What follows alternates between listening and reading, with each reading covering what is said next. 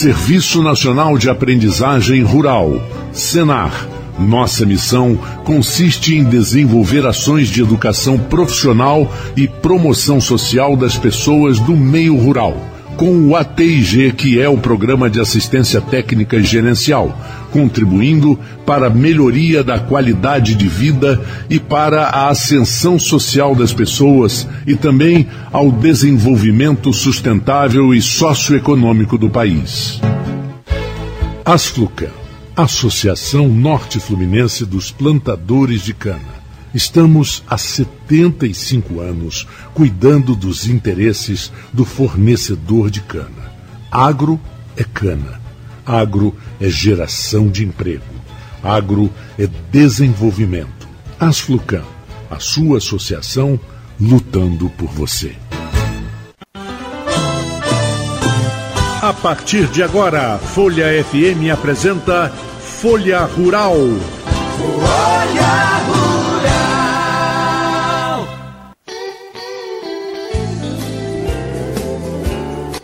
Bom dia, ouvintes da Folha FM. Mais um domingo juntos aqui no Folha Rural.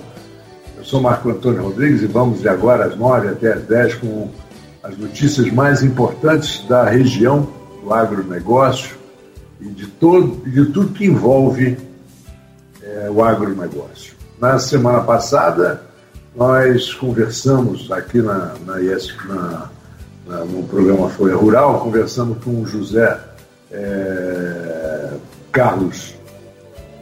Não, é José Carlos Mendonça, tá certo? Foi no programa da semana passada. Aí na outra nós conversamos com é, os secretários de Agricultura, tanto de São Francisco de Itabapuana, o Enaldo, como o Almi Júnior, é, ex-reitor da UENF e que hoje atua como secretário de Agricultura de, de Pesca. É, e hoje eu convidei o responsável, a pessoa que mais conhece dessa bacia da, do, do, Baixo Paraíba, do, comitê, do comitê é, e ele está até uniformizado, já me mostrou ali a camisa com, com a logomarca, né, participou de reuniões, porque eu acredito, João Siqueira, muito obrigado pela sua presença de novo aqui no Folha Rural.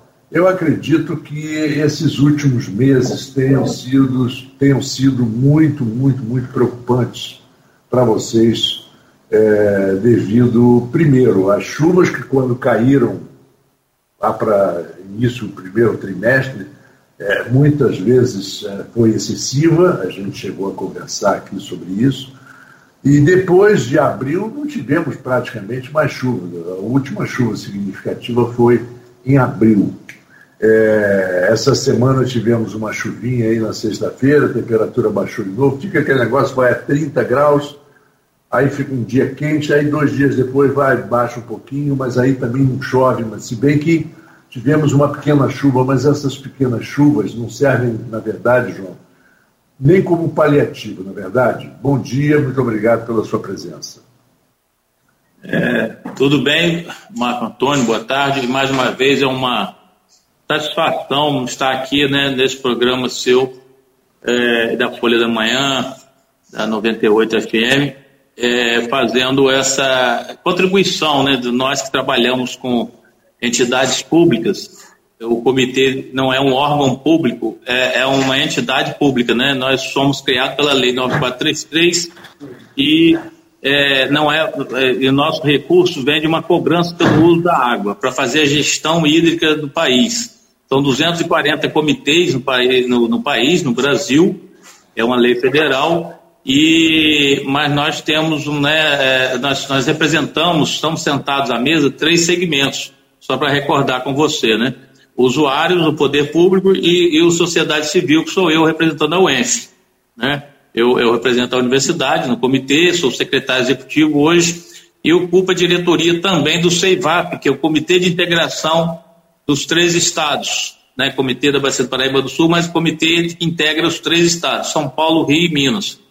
Então tive a felicidade de ser indicado pelo, pelo Rio de Janeiro, pelo Estado do Rio de Janeiro, todos os comitês, o INEA, a, a SEDAI, todos os órgãos hídricos escolheram indicaram o meu nome para ocupar a vaga de diretoria representando o Estado do Rio de Janeiro. São três diretores, um de São Paulo, outro Rio e Minas. O presidente é o secretário de Estado, sempre, e eu sou o secretário lá como representante do Rio de Janeiro. Isso é muito importante eu dizer para poder fundamentar a nossa, a nossa luta nessa, nesse segmento.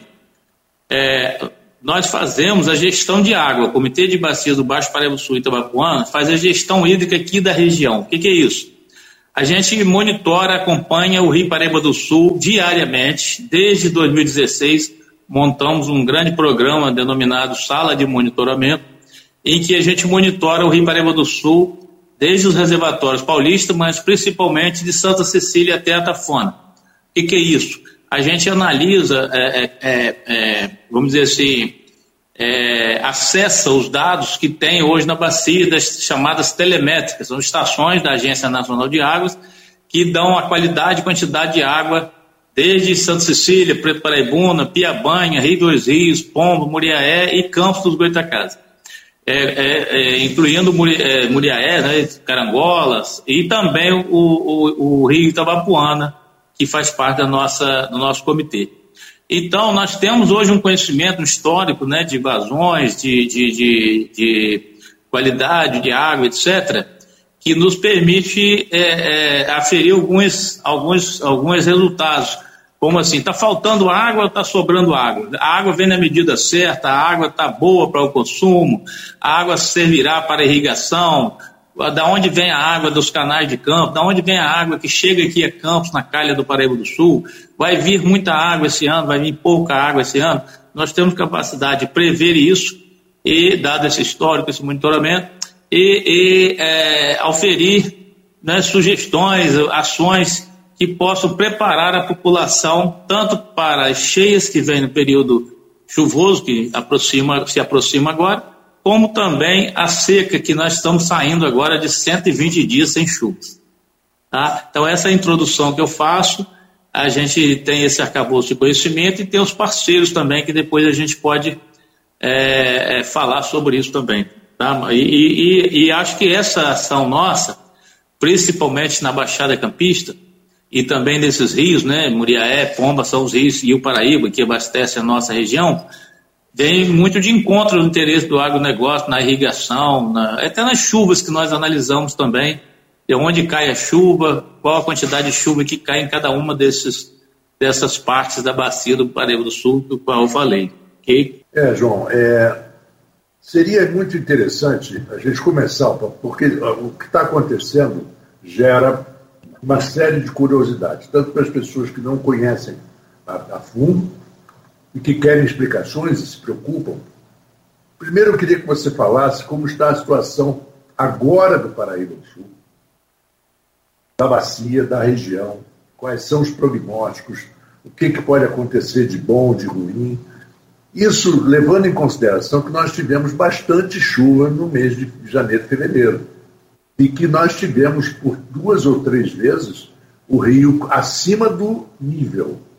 Aí as pessoas dizem assim, mas poxa, não tem a história da formiguinha e da cigarra? Que a formiguinha trabalha no verão para ter comida suficiente para o inverno? Isso várias espécies fazem. Por que isso não acontece conosco, com a nossa espécie? É, então, Marco Antônio, é, nós vivemos sobre esses dois dilemas. E é exatamente essa sua pergunta, vem muito a calhar, que é o que a gente estuda hoje no comitê. Além de outras ações, a gente faz tratamento de esgoto, faz preservação de nascentes, a gente faz educação ambiental, apoia eventos para poder uh, difundir para a sociedade esses problemas todos que você falou e para o entendimento da sociedade. Temos parceria com a Água do Paraíba, a Água do Brasil, com a SEDAI em São João da Barra, com as prefeituras, a Secretaria de Meio Ambiente, Campos, São da Barca, Issamã, Pádua, Bom Jesus, Itaperuna, etc., 22 municípios, parcerias estreitas, e, e, a partir disso a gente tem esse acabou de conhecimento. Mas são duas coisas principais que você tocou aí: o excesso de chuva e a falta de chuva. É uma coisa recorrente, é uma coisa que acontece na bacia do Paraíba do Sul com muita força, tanto o excesso de chuvas quanto a falta de chuva. Vou explicar. Nós viemos, você falou muito bem, de um período que teve excesso de chuvas. agora no mês do, do ano 2022, 2020 e 2022. 2022 nós ultrapassamos aqui em Campos a cota de transbordo do Rio Paraíba do Sul, que é 10 metros e 90 centímetros, 10 metros e 40 centímetros, desculpa. Nós atingimos 10 metros e 92 centímetros, quase 11.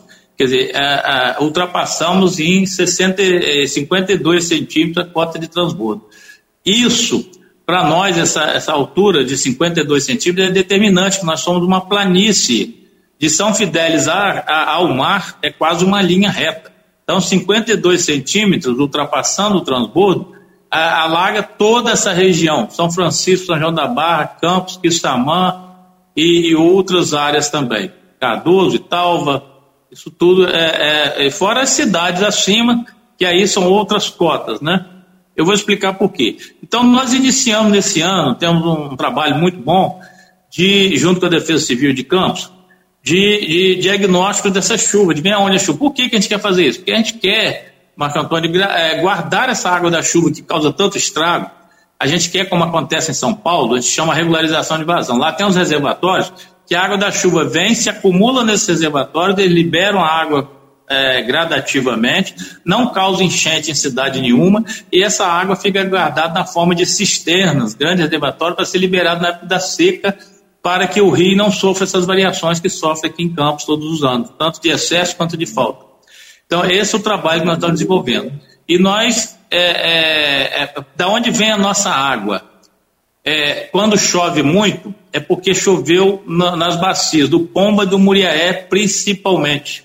Tá? É, são bacias próximos a nós, Muriaé entra aqui, é, é aqui em Campos, né, no, no na, ali depois da, da, do Colégio Agrícola, da, da cara ali. O Rio Pomba vem de Pádua, né, entra ali em Peribé, no Rio Paraíba do Sul. Então, por serem próximos a nós e vir de uma região muito montanhosa, com alta declividade, eles, ele, essas águas chegam aqui rapidamente um volume muito grande, cerca de 1.300, 1.200 metros cúbicos por segundo.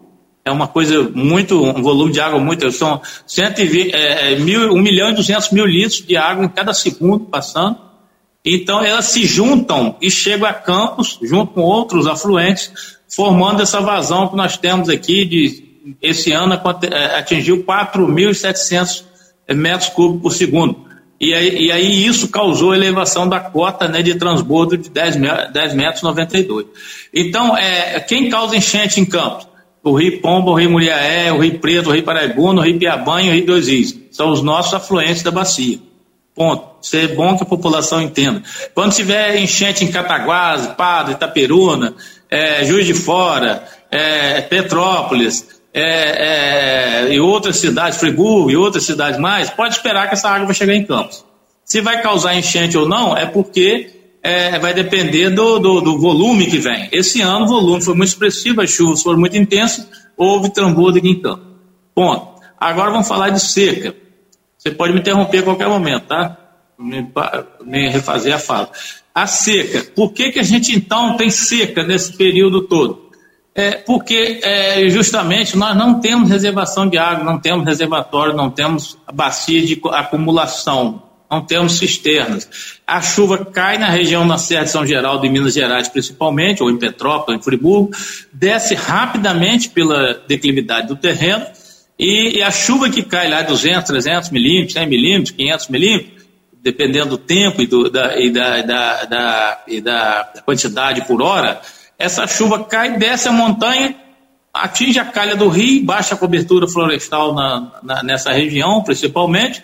A chuva, ao invés de filtrar no solo, ela desce rapidamente para a calha e atinge aqui a, a, a, pela calha, né? Ela vem percorrendo a calha para sair a tafona. É a única saída de água do Rio Paraíba do Sul. E para sair a tafona, ela tem que passar em Campos. Quando passa em Campos, há o estreitamento da calha, né? Aqui, coroa, lapa e tal, somente a coroa ali, há um estreitamento dessa área aqui para passar, a água explode, enche tudo. Principalmente a montante de campos, quer dizer, lá para. É, por isso que enche em, em Três Vendas, por isso que enche lá em São Fidélis, por isso que enche essa região toda, por causa desse estreitamento aqui em campo. Natural isso, não é causado pelo homem, não.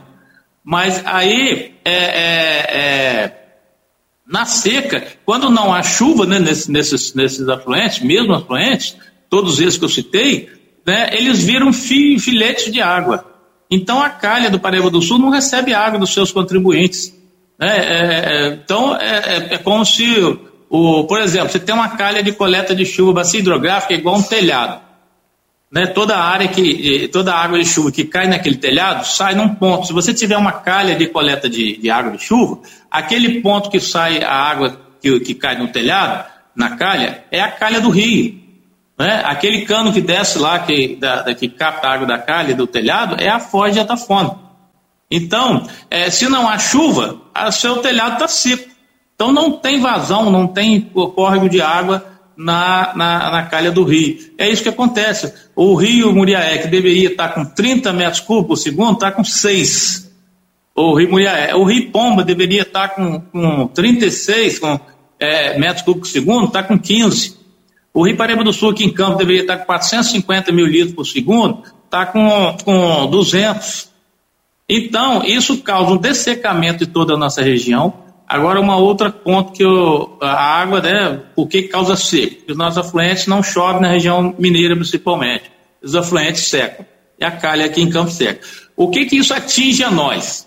Tá? O que que isso interessa a nós e atinge a nossa região? Por ser uma planície, nós temos o lençol freático muito, muito superficial, você cava dois metros em qualquer lugar acha água.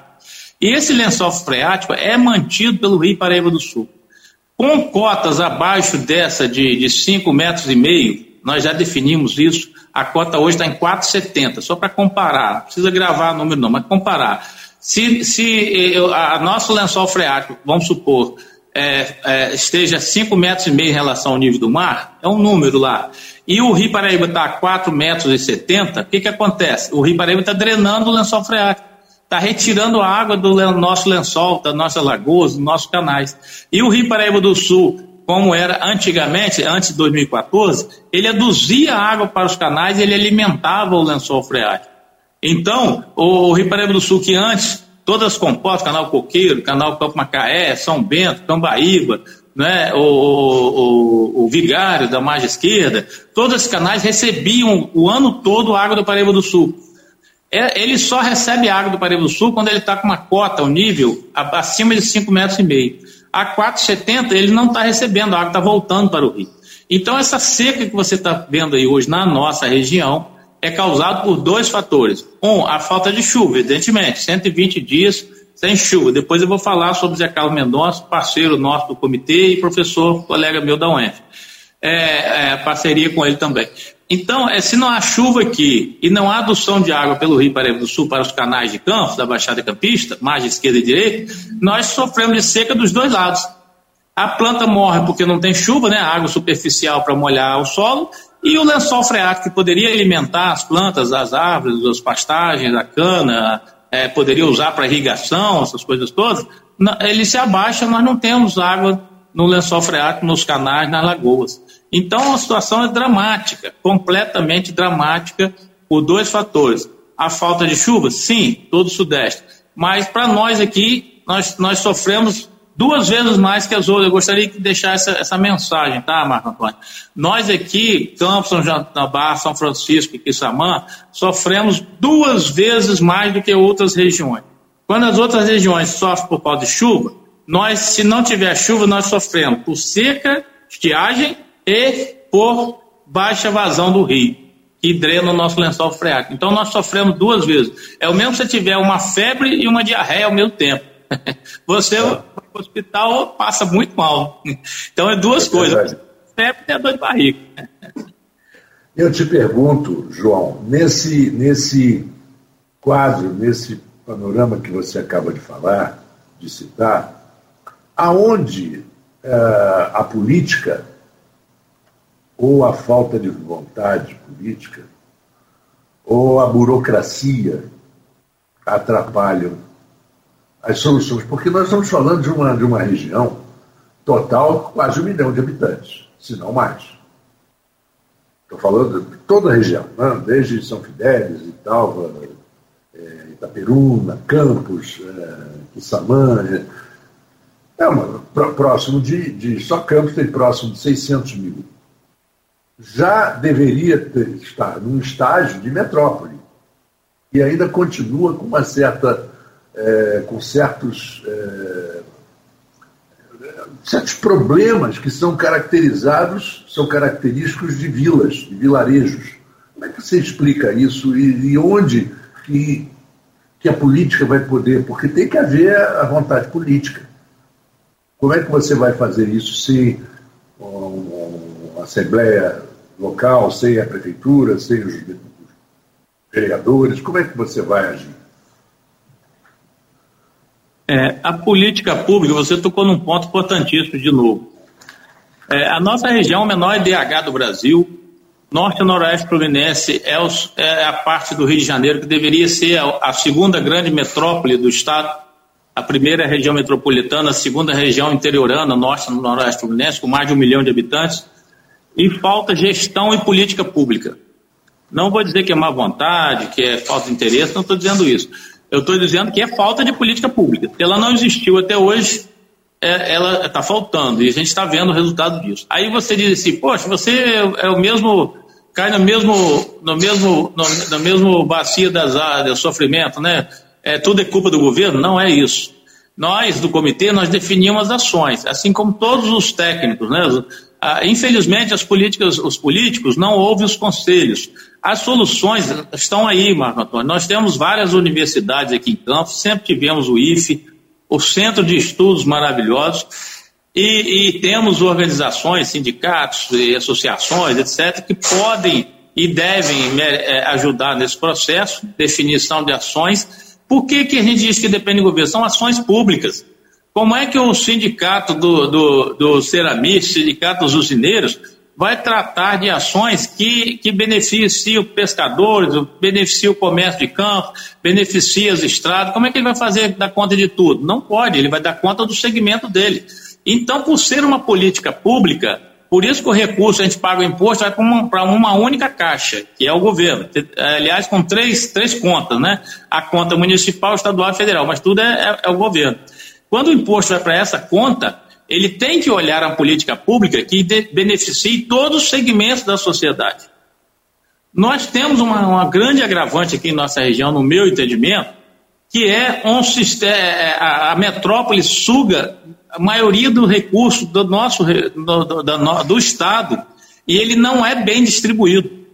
Eu tenho eu falo isso com certa convicção e, e certeza, porque eu vi o recurso de compensação ambiental do Porto do Açu, desflorestamento da área em torno do Porto do Açu, é, o valor da compensação e todo para Rio das Flores e outras regiões da metrópole do Rio de Janeiro e não vem um centavo para cá. Isso é totalmente injusto.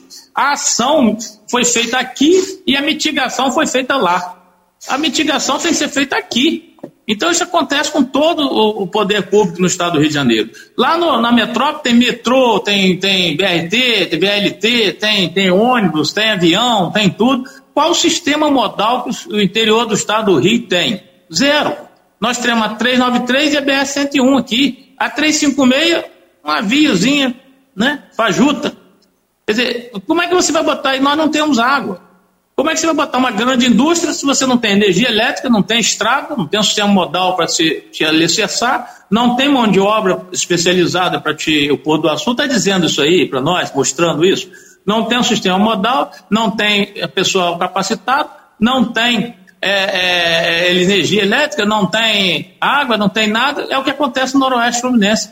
A educação básica fraquíssima. Nós temos em Campos um oásis de, de, de conhecimento universitário mas ainda não é no, na medida em que nós precisamos para desenvolver essa, essa segunda metrópole do estado, que você citou muito bem, que é o Norte Noroeste Fluminense, com um milhão e meio de habitantes, a previsão de chegar a isso em breve. Né? Ou nem o aeroporto, você vê o aeroporto, o avião vem, para de vir, nem o aeroporto nós temos. É. Você vai lá em São Paulo, você fica angustiado de andar lá, porque. O pessoal estava né? dizendo até que nós íamos ter vans voadoras, né? Iam mandar é. instalar umas, umas asas na van para ver se levantava é, voo e voava um pouquinho acima das aves até o rio.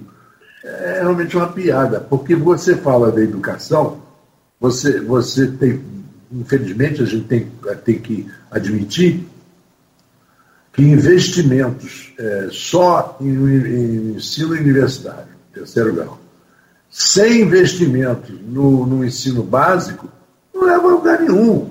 Não leva Você lugar vai nenhum. formar um monte de, de, de zumbis. Porque a educação está provado por A mais B, está provado pelo tempo, que é o acúmulo de conhecimentos e aquilo que vai ficando dentro de você. É, aquele famoso professor Pierre Luigi, esqueci o sobrenome dele, que faleceu há uns dois anos atrás, ele dizia isso. A pessoa ela vai acumulando conhecimento, ela vai sabendo o que é, não, não, não, estuda mais, ela não decora mais, ela absorve o conhecimento e esse conhecimento vai com ela sempre. E é assim que funciona no primeiro grau, segundo grau, terceiro grau. A, inversão, primeiro tem que ser no ensino médio, no ensino básico. Infelizmente não é feito assim. É, infelizmente não é feito. Então, isso que você está dizendo, muito coerente, é, vem de encontro ao que eu falei. Aí nós temos um aso de, de ensino universitário e não temos mesmo mão de obra especializada. Você vê que dicotomia. Né? É isso que está falando. Pois é, pois é. é que dicotomia. Eu, eu, eu, tenho uma filha que terminou o, o segundo grau agora, Tigo, né? É o ensino fundamental, né? Ensino fundamental. Eu acompanhei muito pela idade já avançada, né? Eu pude acompanhar muito de perto o ensino dela e aquilo me fez, traz, trouxe algumas reflexões. O ensino fundamental, Marco Antônio, é fundamental na vida do homem. Por que, que ah, você vai, você vai no, no, nos alunos da UENF, vem gente de todo, todo lugar do Brasil, que a UENF é um expoente universitário. Você vai no IFE, tem gente de todo lugar do Brasil. Você vai na, na, na, na, na, na UF, tem lugar de muita gente, de coisa. Na Faculdade de Medicina vem gente do Pará aqui para Campos, né? Itaperuna também. Por que, que vem essas pessoas? Porque nós da nossa região não temos capacidade, preparação do ensino fundamental para adentrar essas universidades. Nós concorremos com pessoas do Brasil inteiro, que o, o acesso é público, né? é democrático. Sim, claro. E essas pessoas estão muito mais bem preparadas que nossos filhos e os filhos dos nossos amigos e conterrâneos. Isso é triste de dizer, entendeu, Marco Antônio? É, é Isso é triste de reconhecer que o nosso ensino fundamental é muito frágil, não, não, não consegue alavancar essas mentes que poderiam acessar graus muito elevados de conhecimento e de e de, de fontes de, de, de universitário, técnico, seja o que for, mas não consegue por baixa preparação. Isso é triste também de admitir, né? Como é que os nossos alunos estão se perdendo? Aí vai para um comércio, vai para um, trabalhar num banco, trabalhar no comércio, trabalhar numa indústria, num cargo subutilizado, como a gente vê aí, professores trabalhando em várias coisas. Aí isso é, é desmerecedor? Claro que não. Você ter um emprego hoje já é um grande privilégio.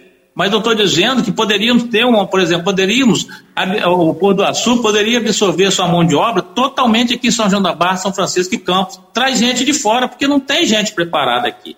Entendeu? Então, isso, aí a política pública, eu falo, ah, é de, de fulano, Beltrano que não fez? Não, não é isso que eu estou falando. Falando da política pública pura não tem um planejamento para o interior do Estado, não tem um cronograma de ações políticas públicas para manter a educação, até que a saúde é, aqui é boa, né? pode ser melhor e tal, mas é boa aqui em Campos, a região Itaperuna é boa. Mas as outras áreas da, educação são péssimas em comparar aos outros centros. Se comparar São Paulo é covardia. Comparar o centro do Rio de Janeiro é, é péssimo. Comparar Belo Horizonte é ruim. São Paulo, interior São Paulo, São Paulo não pode nem comparar. O interior de São Paulo é melhor até que a capital. Melhor que a capital. E nós poderíamos ter isso, Marco Antônio. Nós temos um estado de dimensões reduzidas. Você já pensou que nós tivéssemos uma BR-101 dessa, cortando o, o estado em três segmentos, né?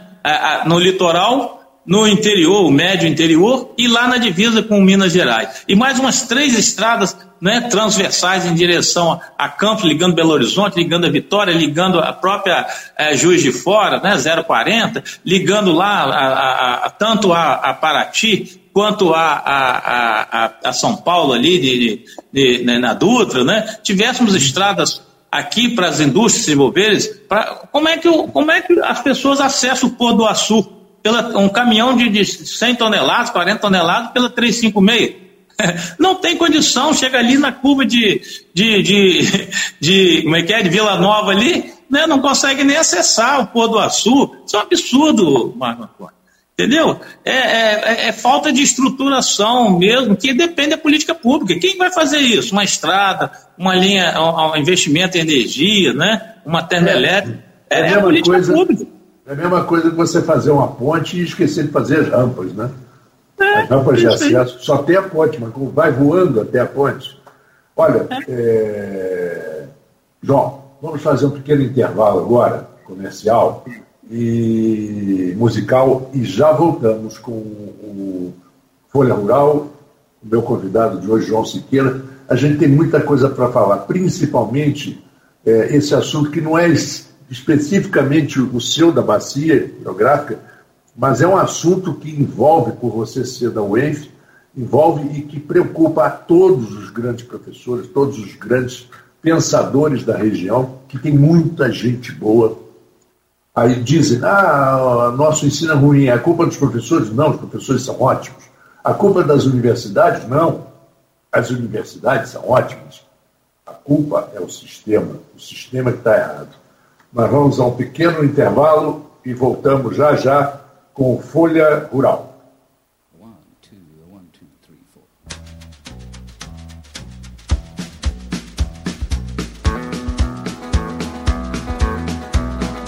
On the road again. Just can't wait to get on the road again. The life I love is making music with my friends. And I can't wait to get on the road again.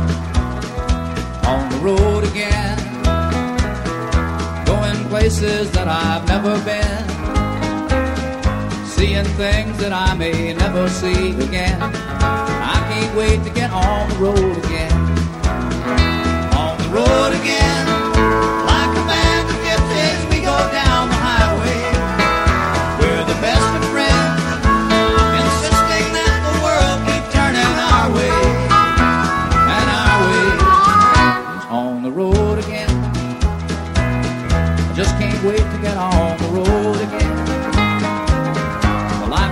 Is making music with my friends,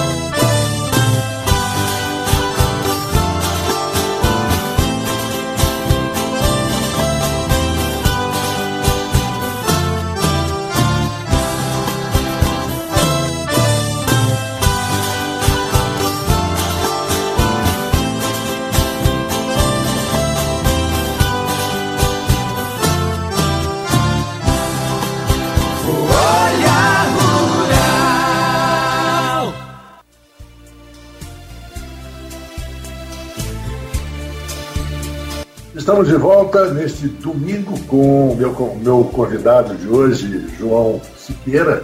É, João, vamos voltar nesse, nesse assunto, porque a gente vê muito, principalmente em épocas de eleições, e nós estamos né, em época de eleições, a gente tem, tem que ter até um certo cuidado para não ferir nenhum tipo de, de legislação eleitoral, a gente não tem realmente esse interesse. É, mas é muito comum os candidatos falarem muito, reclamarem muito da, das empresas, por exemplo, empresas é, é, privadas que estão do porto e tal, por que, que não contratam, por que não contratam, porque você falou muito bem, porque não tem a mão de obra. Não, não existe a preparação. Lugares para que você se prepare, tem. Mas parece que as pessoas não se interessam por isso. Parece que se, é, se conformam com um, um horizonte pequenininho, é, não é? de ter uma casinha, uma família. Não, mas a gente não está falando nem em, em, efeitos materiais, a gente está falando em desenvolvimento é, mesmo tecnológico, de, a nível de preparo, de cultura, de inteligência. É que as, as coisas ficam paradas aí e, por outro lado, o, o ensino profissionalizante também muito pequeno, muito parco, perto do. Claro, estamos aí com o Senai, Senac, é, o Sistema S fazendo um trabalho bonito, mas é pouco, é pouco. E é, você tem uma cidade de 50 mil habitantes, você bota 5 mil engenheiros, o que, que vai acontecer? Dos 50 mil engenheiros, uns 500 vão trabalhar, os outros 4 os outros 4.500 vão trabalhar de, de aplicativo de carro. Porque não tem, o mercado não absorve o excesso de, de, de universidade colocando profissional na rua e às vezes o profissional, como você falou, mal preparado, sem base nenhuma, vai dar um mal profissional. Não tem a menor dúvida. É, exatamente, Marco Antônio. Eu falei de política pública, de forma geral, por dois motivos. Primeiro, né, que a gente faz pesquisa na UENF e, e esta, esse ambiente universitário é riquíssimo em informações de tudo isso que a gente está falando aqui, né? Então, é, o conhecimento advém dessas coisas. E segundo, que eu trabalho com política pública no comitê, né? Então, não, nós não trabalhamos com política partidária. Toda a minha fala aqui se dirige à política pública, seja qual for o, o, o, o partido, a pessoa, qual for o indivíduo que vier vencer ou que está no poder. Qualquer deles merece essas minhas considerações, independente de partido, qualquer coisa, né? Não tem cor partidária nenhuma e não posso pelo comitê e, e também não tem e também essa, essa fala é justamente para isso, para dizer que qualquer, tanto no passado quanto no futuro, qualquer política pública que venha a, a ser implementada eu vou fazer as mesmas considerações. Voltando para o agronegócio, a, a, preparação de pessoas, e outra coisa, também eu vou falar assim, ah, ah você está falando de educação. Nós temos um, nesse programa, um programa denominado Sala de Monitoramento, de que é, nós temos três estagiários. Nós já tivemos contratação por três anos consecutivos, dois anos cada um. Esses estagiários, que uma é, é doutora professora, que é a Miriam, Outros dois, o Ivo e o, e o, e o Leandro, são, foram imediatamente contratados pela Defesa Civil assim que terminaram o estágio do comitê. E eles, palavras deles, não são minhas. Eu pedi que eles falassem isso na Assembleia, está gravado na plenária nossa, de que o, que, uh, o emprego que eles fazem hoje, a atividade do emprego deles hoje, eles aprenderam no comitê. Então, é, todos os três, então, todos esses anos todos. Então, é o nosso comitê também, e tem dois agora novos, né? Tem outro agora, que, que outros dois que estão no mesmo processo de aprendizado. Então, nós formamos pessoas também no comitê na questão de área de recursos hídricos e, e, e monitoramento. Nós temos um especialista em recursos hídricos que coordena essa equipe, além da diretoria, que somos nós, eu e mais cinco diretores. Então, é, que isso é uma ação de diretoria, né? uma ação que nós, a gente entra lá na direção para desenvolver alguns trabalhos, e um deles é esse. Então, esse, essa falta de preparação, por exemplo, dar um exemplo voltado para o agronegócio, né? para a temática nossa aqui, nós fugimos um pouco, não muito, mas fugimos um pouco. O, o, o, eu sei porque esteve lá, nós estivemos lá na UENF conversando com o pessoal do Superbom, tem uma equipe buscando adquirir produtos da nossa região, produtores da nossa região não conseguem. Tem que comprar produtos de Vitória, Espírito Santo, sei da onde, Friburgo, porque não tem produtos aqui agropecuários para fornecer, atender nem um super bom. Então, não estou fazendo propaganda de ninguém, estou citando a experiência que aconteceu lá no UENF. E agora você vai dizer, não existe tecnologia para produzir? Claro que existe. Nós fomos lá para a UF para isso, dizer, olha, nós temos tecnologia para os produtores fazerem o que vocês quiserem, desde a microindústria até o plantio direto da feijão, arroz, tomate, cebola, aipim, tudo, cana, tudo, leite, corte. Tem tecnologia na UF para tudo que você precisar no CCTA, Centro de Tecnologias Agropecuárias. Então, agora, existe uma coisa, é, é, é, Marco Antônio, que gostaria de deixar a mensagem também. A tecnologia, ela existe, mas ela às vezes ficando estanque lá na prateleira, não resolve somente a coisa. A pesquisa, o desenvolvimento tecnológico é, é, é a base de tudo. É igual fazer, aprender em fazer o ensino fundamental. Sem o ensino fundamental, você não vai fazer a universidade nunca. Não adianta você entrar na universidade, você não vai conseguir fazer se você não tiver ensino fundamental. Então, para você ter a base tecnológica, tem que ter a pesquisa, o ensino e a extensão, que é o ENF, o IF, o UF, todos que tem hoje. Mas essa tecnologia gerada nessa academia, ela precisa sair da sala de aula e ir ao campo. Isso é uma distância tão grande, Marco Antônio, todos, São Paulo, Rio, tudo, Minas, é, Espírito Santo, todo mundo é assim, tem que ter uma Emater, uma Embrapa, um agente fomentador, Sebrae, entendeu? Senar, as coisas todas, para pegar essa tecnologia. Aí são profissionais, né? Profissionais capacitados. Pega essa tecnologia e implementa no campo. O produtor não precisa ser um profissional, Marco Antônio. O produtor não precisa ser um veterinário, um agrônomo, um, um, um administrador, não precisa. Ele contrata um veterinário para fazer a, o plantio na terra. O produtor tem que ser dono da terra e ele decidir, aí sim, a decisão é igual ao político, né? A decisão da política pública cabe ao político. E o político entra como governador de um estado qualquer do Brasil, estou falando nem do estado do Rio, e ele não, ele tem a política pública, os técnicos apresentam para ele um programa de política pública, ele não, não decide executar, a decisão foi dele, ué. infelizmente, seja quem for. É igual o, o, o técnico, o produtor, ele decide, não, eu vou plantar mamão, eu vou tirar leite eu vou plantar cana. Como eu vou fazer isso? O produtor não precisa saber. Ele vai e busca a fonte de quem sabe. Ele, é isso que nossa, nossa população, Marco Antônio, não tem essa predisposição de buscar implementar essa tecnologia. Tá? Yeah. Aí é, é, culpa só deles? Não, isso tem que ser um movimento de todos nós, sindicatos, entidades, conselhos, etc., para chamar essas pessoas e convencê-los de que você vai fazer a sua casa. Você sabe onde você quer o quarto, onde você quer a cama, como você quer o colchão, como você quer a sua cozinha, como você quer a sua coisa. Mas você vai saber construir sua casa? Quem sabe construir sua casa é o arquiteto. Aí ele fala: não, o arquiteto vai saber o que eu quero. A função do arquiteto é saber exatamente a casa que você deseja, para você viver bem nela. O arquiteto é. que faz uma casa diferente do que você pensa, ele não é arquiteto. Ele é um. Demais, né? Demais, ele é um mau profissional. Demais, né? O arquiteto ele tem a capacidade de absorver os seus desejos, mesmo que você não saiba explicar quais eles são, a capacidade de, de, de traduzir é aquilo para o desenho e fazer com que a construção seja mais econômica, a mais prática possível, porque dependendo de como ele coloca a casa, a incidência do sol vai fazer a casa mais fresca, mais, mais quente, ou não. O vento dominante, você vai usar menos ar-condicionado. Quer dizer, esse é o arquiteto, mas muita gente, hoje, graças a Deus, nem tanto, mas muita gente dizia, tinha a famosa piada do Jô Soares de que o arquiteto é, que, que seria um engenheiro do supérfluo.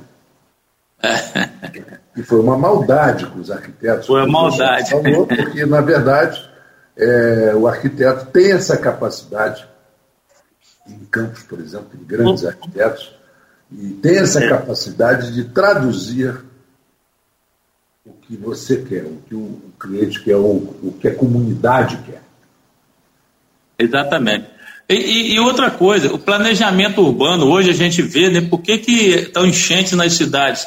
As pessoas não calculam a área de drenagem da chuva, Marco Antônio. Estou falando porque eu trabalho com isso, né?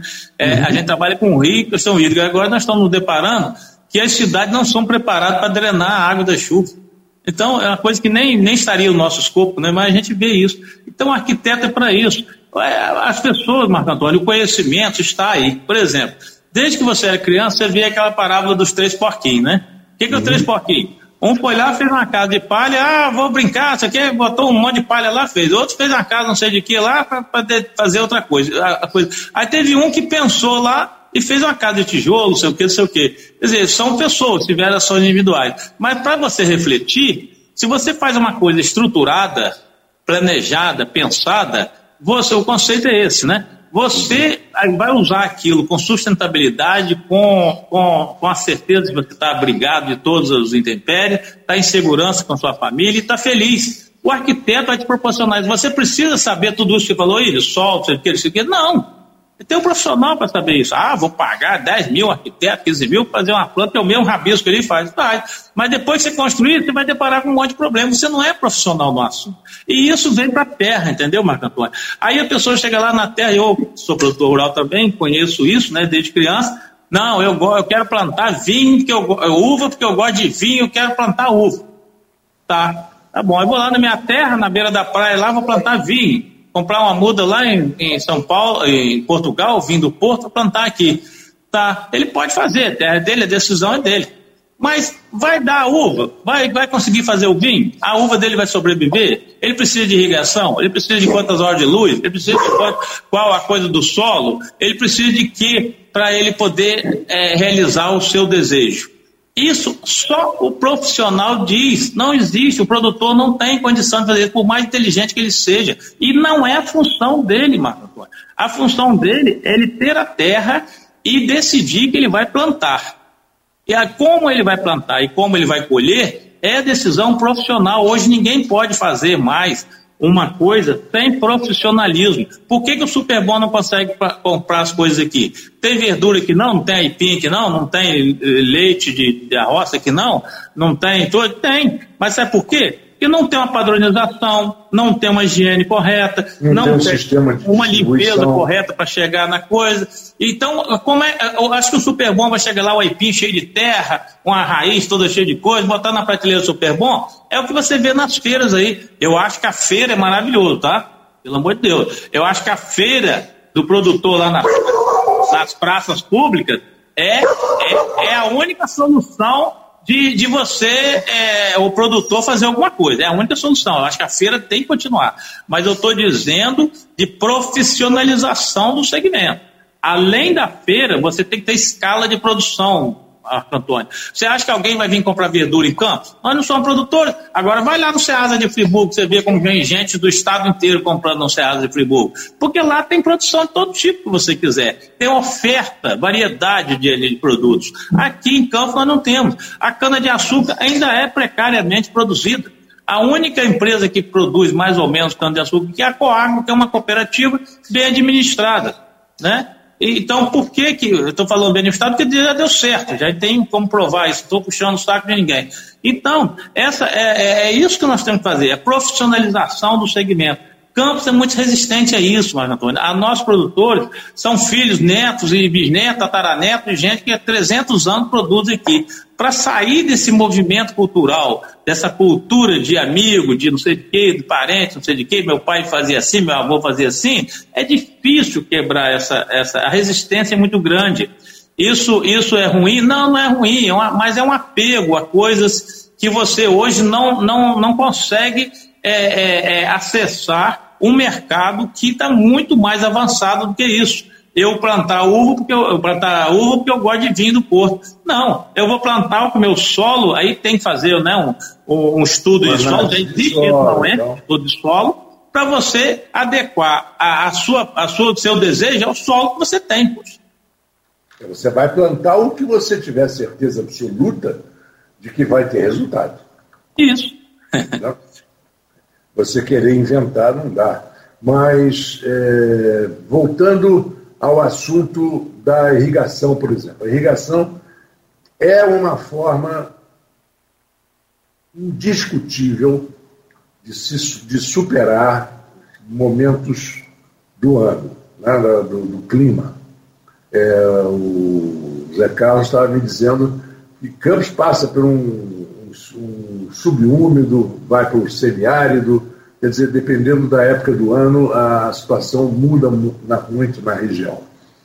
Agora, a irrigação é, é, é, muito, às vezes, mal entendida, né? porque a pessoa, às vezes, fala, ah, vou irrigar isso aqui, sai e compra um monte de tubo, de bomba e acaba se perdendo e fazendo a coisa sem uma orientação. Mais uma vez, aquilo que você fala, o técnico no campo, orientando, ele é muito mais importante do que o proprietário, por exemplo, ser um técnico. Ele não precisa ser o técnico.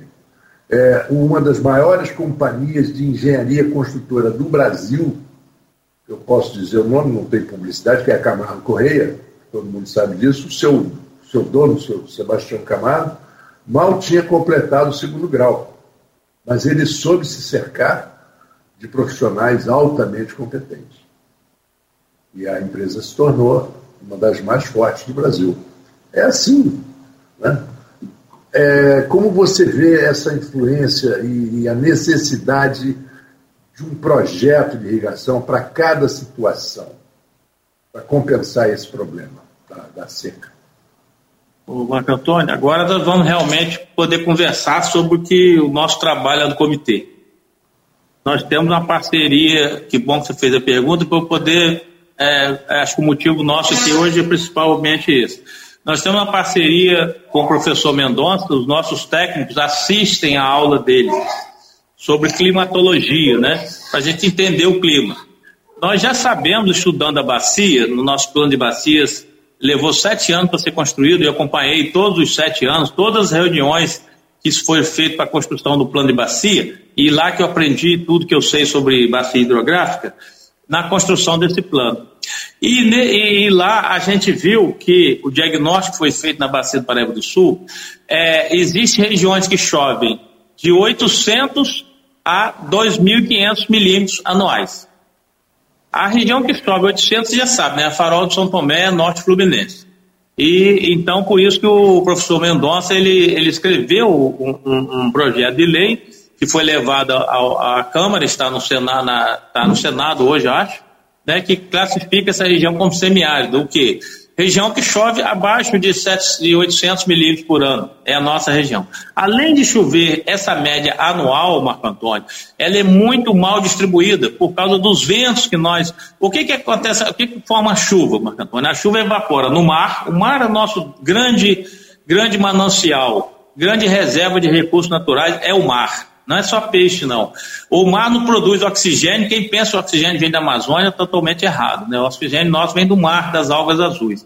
E a chuva vem do mar. E de toda a evaporação da terra também. A floresta amazônica produz chuva? Sim, porque ela retira a água do solo, né, dos rios amazônicos, e, e, e, pela evapotranspiração da planta, ela joga umidade na superfície transforma em chuva. Mas essa chuva é mais, mais, mais, é, é mais volumosa porque tem a evaporação que vem no mar, alta taxa de evaporação por, na região marítima ao longo do Equador, né, que você sabe, e esses ventos que sopram da África para o continente americano trazem essa umidade produzida no mar, faz chover sobre a Amazônia, por isso que a Amazônia está lá, por causa de chover muito, e na Cordilheira dos Andes essa chuva se precipita e desce em forma de rio, que são os rios amazônicos. Ponto. Aqui é a mesma coisa, o, o, a água evapora no mar, ela sobe em forma de nuvens, o vento traz as nuvens, né? o vento traz as nuvens, e as nuvens, ao invés de, de, de precipitar aqui na. na para ver chuva precisa ver pressão, é, é, temperatura, vento, um monte de coisa que e o vento também é, é é, é, é, direcionado pelo mar, temperatura do mar. Então, essa, essa, essa, nuvem que evapora do mar, ela, o vento traz ela, ao invés de ela cair aqui no norte fluminense e no noroeste fluminense, ela cai lá na serra, lá de, de Caparaó, na serra de, dos órgãos, na serra de, de São Geraldo. Por isso que chove em Friburgo, Petrópolis, Juiz de Fora, é, Belo Horizonte é, ali, ali, ali no, no, interior de Domingo Martins, por isso que chove lá muito mais do que aqui, Macaé, né? Por isso que lá chove muito mais do que aqui, porque a, chuva, a nuvem descarrega lá, entendeu? E de lá vem em forma de rios para nós. Você falou uma coisa, sem irrigação, Marco Antônio, agora eu vou tocar um assunto importante, na meu entendimento. Sem irrigação na nossa região norte e noroeste fluminense, não é só norte não. Sem irrigação, nós não vamos alugar nenhum em termos de agropecuária e, e, e agroindústria, tá? Não adianta se produzir na nossa região sem irrigação. Ou você produz de outubro a abril, aproveitando o período de chuva, aí você pode produzir, por exemplo, a cana do, do São Francisco só cresce nesse período. A cana de São Francisco só cresce de outubro a abril, porque lá é alto, não sofre, não sofre enchente e, e chove, chove nessa época, né? E lá a cana fica parada de crescer, período de inverno, mas no verão ela cresce bastante, porque a terra lá é boa, o solo é bom, é o chamado tabuleiro da nossa região. Por isso que lá é a maior fonte de, de, de, de produção de cana hoje, não a baixada. Então, a, sem irrigação não se vai lugar nenhum. Isso já é, isso já é, é, é tecnologia definida há muitos anos, é, é Marco Antônio. Em 1985 foi implantado o projeto, 80, 85, o projeto Progir. Progir é um imenso projeto de irrigação, foi mapeado toda essa região com qualidade de solo, topografia, curva de nível, tudo que se possibilitasse, fontes de água, tudo que se possibilitasse a fazer a irrigação de, de, de milhões e milhões de, de, de, hectares de cana, de, de é, o Progir é para cana, né, na região, mas a irrigação tem que ser para tudo. Então, esse Progir, pelo que eu sei, não saiu mais uma vez por causa daquilo, né? A política pública desviou investimento para a metrópole, construção de metrô, viaduto, ponte, não sei o quê, e nós ficamos sem recursos para aplicar o Progir. Hoje, nós temos que voltar a resgatar esse Progir. O Comitê de Bacias fez um projeto de irrigação que já foi apresentado à Coagro e várias outras, ao sindicato e várias outras é, entidades, né, para implementação. É, nós, eu e os técnicos lá fizemos um projeto de 55 mil hectares de, de, de, de área de irrigação, para o que você quiser. Esses 50 são cinco módulos. Esses 55 mil hectares disponíveis para irrigação, baseado na na, na estrutura do professor Elias Fernandes, que é professor de irrigação da UENF, né, né, dizendo que quantidade de água que precisa a planta, etc., e também na, no, no ensinamento do professor Mendonça, de que a gente precisa, né? Qual, qual a teoria? Por que cinco módulos? Porque os, esses cinco módulos, cada um deles acompanha um canal de campos. Tem um no Vigário, tem um no, no São Bento, tem um no Coqueiro, tem um no Muriaé e tem um no Paraíba. Ou seja, todos esses modos estão acoplados a uma fonte de água. Nós temos água aqui para irrigação? Sim, temos. Nós temos água para irrigação. Tá? O rio pode fornecer água. Ele tem nível baixo, mas ele tem volume de água ainda disponível para irrigação. Tá? É, é, o que nós precisamos, que é o projeto que o comitê está fazendo agora também, vai terminar em novembro e apresentar à sociedade é, é, um projeto de recuperação das sete comportas do Paraíba do Sul, com instalação de um sistema de bombeamento para, no período de estiagem, que o rio está com cota baixa como agora, acionarem essas, bombas e aduzirem água para os canais para ter fluxo. Esse fluxo de água vai manter a qualidade da água dos canais, que o coqueiro, você sabe, né? Campo Macaé, coqueiro, Topos, são canais totalmente poluídos que passam dentro da cidade. Então, esses canais vão ter água boa, de qualidade, vinda do rio, e água em volume suficiente para se fazer irrigação. Esse sistema, Marco Antônio, hoje outra coisa que nós aprendemos, nós técnicos, nada se faz de forma individualizada. Ah, os, os sindicatos usineiros querem fazer uma irrigação. Ele não tem, por mais que queira seja poderoso como era no passado, não tem capacidade de fazer tudo, porque isso depende de outorgas, depende de autorizações, depende de outros entes, Depende de políticas públicas para apoiar isso. Quer dizer, para você fazer um centro de bombeamento desse, é, um, é uma epopeia para se construir um projeto desse. E nós estamos construindo, há um ano estamos trabalhando nesse projeto, com a ajuda do, do CEIVAP, o Comitê de Integração. Então, é, esse sistema montado, aí sim nós vamos precisar da política pública para implantar esse sistema, para ele funcionar. Ele funcionando, vai ter condição de todos os, os proprietários, nós temos no cadastro todos esses proprietários desses cinco módulos, tem propriedade de 7 hectares, tem propriedade de média, média, média de cada um, média de 7 hectares, média de 15 hectares, média de 130 hectares. Então são, é, atende a todos os segmentos da, do setor agropecuário, grande, pequeno, médio, todo mundo quiser irrigar, pode irrigar e tem, e tem um cadastro para isso. A água é disponível para todos. Tem vazão para todo mundo? Tem.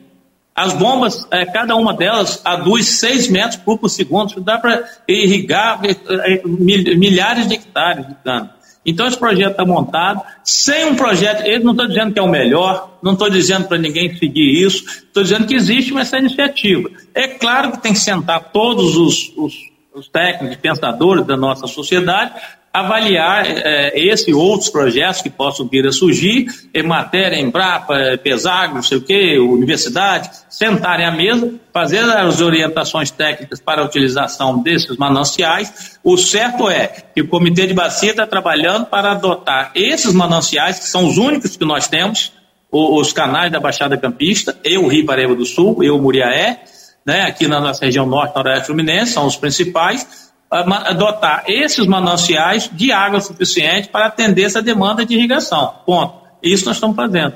Como fazer? Como falei com você, vamos precisar de mais técnicos, mais cabeças para poder nos estruturarmos e, e, e, proporcionar ao produtor, a Maria lá, José, que tem 7 hectares de terra. Ah, eu quero plantar verdura. Quanto eu preciso de água? Quantos quilômetros de tubo eu vou ter que comprar? Metros, né, etc. Para eu poder, quantos vazão eu vou precisar? cadastrar ela para poder ela irrigar a, a, a, a horta dela. Sim, é isso que precisa ser feito. Mas a estrutura básica, a, a, pensa, a água disponível, a, a, a logística do sistema, né, esses modos foram pensados pela logística, proximidade desses canais para que você possa aduzir água com a menor quantidade de distância possível, né, menor, menor fonte de energia possível, menor consumo possível. E essa estrutura de bombeamento, nós já temos as compostas prontas, já temos os canais prontos. Agora precisa de uma manutenção também, né, Marco? É, pode, sem manutenção. Pode estar o canal abandonado. É. João, poxa, é, eu, eu, tenho certeza que o programa de hoje foi de uma. É claro que o assunto não esgota.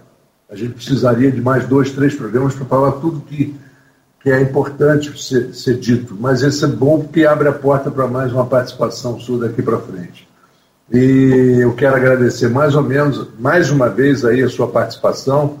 É, conversei com o João Siqueira, da UENF, um homem que conhece como ninguém a nossa bacia hidrográfica do, do Baixo Paraíba. E muito obrigado. Eu quero desejar a você um bom final de domingo e que a gente tem agora uma chuvinha que, pelo menos, consertar não vai consertar o, o, o dano feito, mas pelo menos para aliviar um pouquinho. Muito obrigado a sua presença mais uma vez. Muito obrigado, Marco Antônio. Estarei à disposição para nós trazermos para cá o trabalho. Tudo que eu falei é motivo de trabalho nosso no comitê, equipe de trabalho, a diretoria do comitê, a plenária do comitê, então, são as pessoas que, quem paga o meu salário é a universidade, né, que é a, a sede do comitê é na UENF, mas é, é, o trabalho nosso lá é voluntário dos diretores e tem equipe profissional contratada, e todo esse alicerce é que me dá vontade e motivos de fazer essas colocações aqui. Estamos lá, eu gostaria que você fosse lá um dia também, é, na sala de monitoramento, para mostrar a você a, a fonte dos nossos é, pesquisas, dos nossos dados, né, que são dados oficiais que a gente trabalha, tudo isso, e as parcerias que a gente faz. Então, é, estou à disposição, é uma, é uma, grande satisfação né, participar desse programa, já falei já outras vezes, mas é, esse segmento rural é nosso, está é, no nosso coração, no nosso sangue, no nosso DNA, e estarei à disposição. Eu fico muito feliz de ter sido convidado, agradeço muito a você pela amizade, pelo companheirismo, a gente troca ideia sempre, e esse importante meio de comunicação que temos aqui, né, tradicional de Campos, para mim é uma, uma honra, uma satisfação poder estar aqui trocando ideia com você. Né? Acho que a dinâmica foi, foi muito boa e agora eu espero que as contribuições tenham sido exatamente aquelas que você gostaria de ouvir né, e necessárias para o seu programa. Estou sempre à disposição. Muito obrigado mais uma vez também. Bom domingo. Obrigado a você e para o nosso ouvinte também eu desejo um bom domingo, um bom final de domingo e conte conosco no Folha Rural na semana que vem. Segunda-feira eu estou de volta a partir das 14 horas. Um abraço para todos. A Folha FM apresentou Folha Rural. Folha Rural.